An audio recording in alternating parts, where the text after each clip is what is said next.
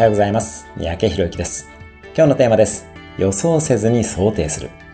未来がどうなるかを予想することは大切なことのように見えますが、その予想が間違うと大きな代償を払うことになります。例えば、これから仮想通貨は絶対に来ると予想して大暴落を体験した方もたくさんいらっしゃいました。未来は予想するものではなく想定するものなのです。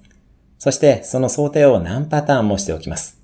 これはシナリオシンキングという考え方になります。例えば、コロナウイルスのようなウイルスがまたやってくるかどうかを考えるのではなく、二度とないパターンとまたやってくるパターンの両方を考えてそれに備えておくことです。基本的なやり方としては、あなたの人生や仕事に大きく影響するかもしれない変動要素を一つ考えます。それがそれぞれのパターンに行った場合に自分がどう対処するかも考えてみます。